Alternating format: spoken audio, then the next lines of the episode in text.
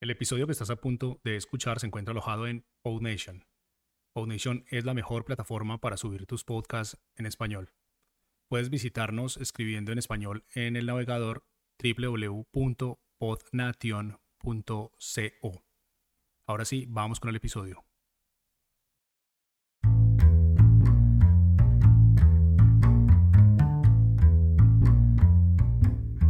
Hola y bienvenidos a Podcasters. Mi nombre es Francisco Rodríguez. Y yo, yo soy Mariana Castaño. Este es un show para quienes están empezando en el mundo de los podcasts, pero todavía tienen 10 millones de preguntas. Este es un formato corto que acá en PodNation llamamos micropodcast, así que no siendo más, empecemos. En este episodio vamos a continuar hablando de los errores más comunes al grabar un podcast y por supuesto vamos a contarles también cómo evitarlos. En el episodio anterior hablamos un poco sobre el posicionamiento del micrófono y el nivel de ganancia. Así que ahora, hoy, ¿de qué vamos a hablar, Mariana? Bien, hola Francisco, hola oyentes. Hoy vamos a hablar de algo llamado efecto de proximidad. Y sé que puede sonar un poco raro, pero es súper simple el concepto. Suena como el nombre de una película de ciencia ficción o algo así medio raro. ¿Qué es eso del, del efecto de proximidad? Bien, mira, el efecto de proximidad es algo que se presenta en los micrófonos cuando la fuente de sonido está muy cerca.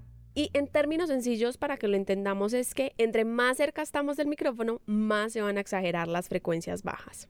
Entonces, es decir que si me acerco mucho al micrófono mientras grabo, mi voz va a sonar mucho más grave.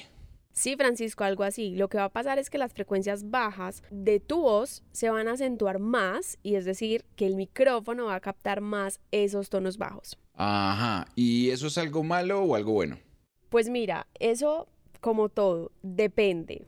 Depende porque hay locutores que de hecho lo usan a su favor para darle más presencia a su voz. Por ejemplo, quienes tienen la voz aguda, esto les puede favorecer porque les da un tono cálido a la voz. Ok, ¿y en qué casos no es bueno usar el efecto de proximidad?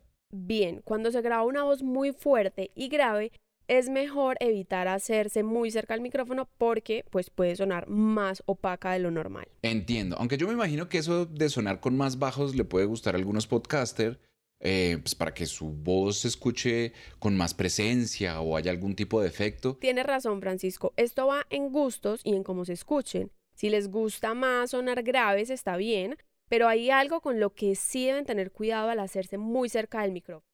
Mm, yo sé qué vas a decir, porque a mí ya me ha pasado ese problemita del que vas a hablar cuando grabo muy, pero muy cerca del micrófono. Yo creo que a muchos nos ha pasado ese error, entonces cuéntanos desde tu experiencia, Francisco, cuál es el problema del efecto de proximidad o de grabar muy cerca al micrófono. Uno de los problemas son los llamados popeos o los pops. Esos son esos sonidos molestos que se producen al pronunciar palabras que tengan las letras B o P o T. Esas son como las más comunes. Entonces lo que pasa es que con esas letras, al pronunciarlas, generan mucho viento y por lo tanto fuertes frecuencias bajas. Entonces al estar muy cerca del micrófono, estos ruidos se van a amplificar más y no van a sonar bien en la grabación.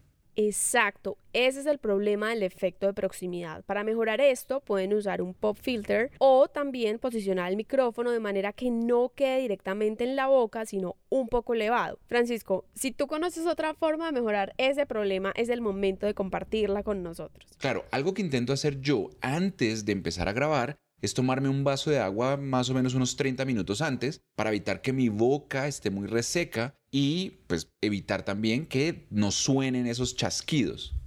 Así es, yo creo que al final todo lo que podamos mejorar en la grabación va a hacer que el producto quede muchísimo mejor. Y si quieren conocer más consejos para que sus grabaciones queden mejor, en las notas de este episodio les dejamos un blog que escribimos en Medium sobre tips de locución, así que vayan a leerlo. Muy cierto, Mariana. Evitar esos errores al inicio nos asegura un mejor resultado. No siendo más, nos despedimos por hoy. Hasta pronto, chao.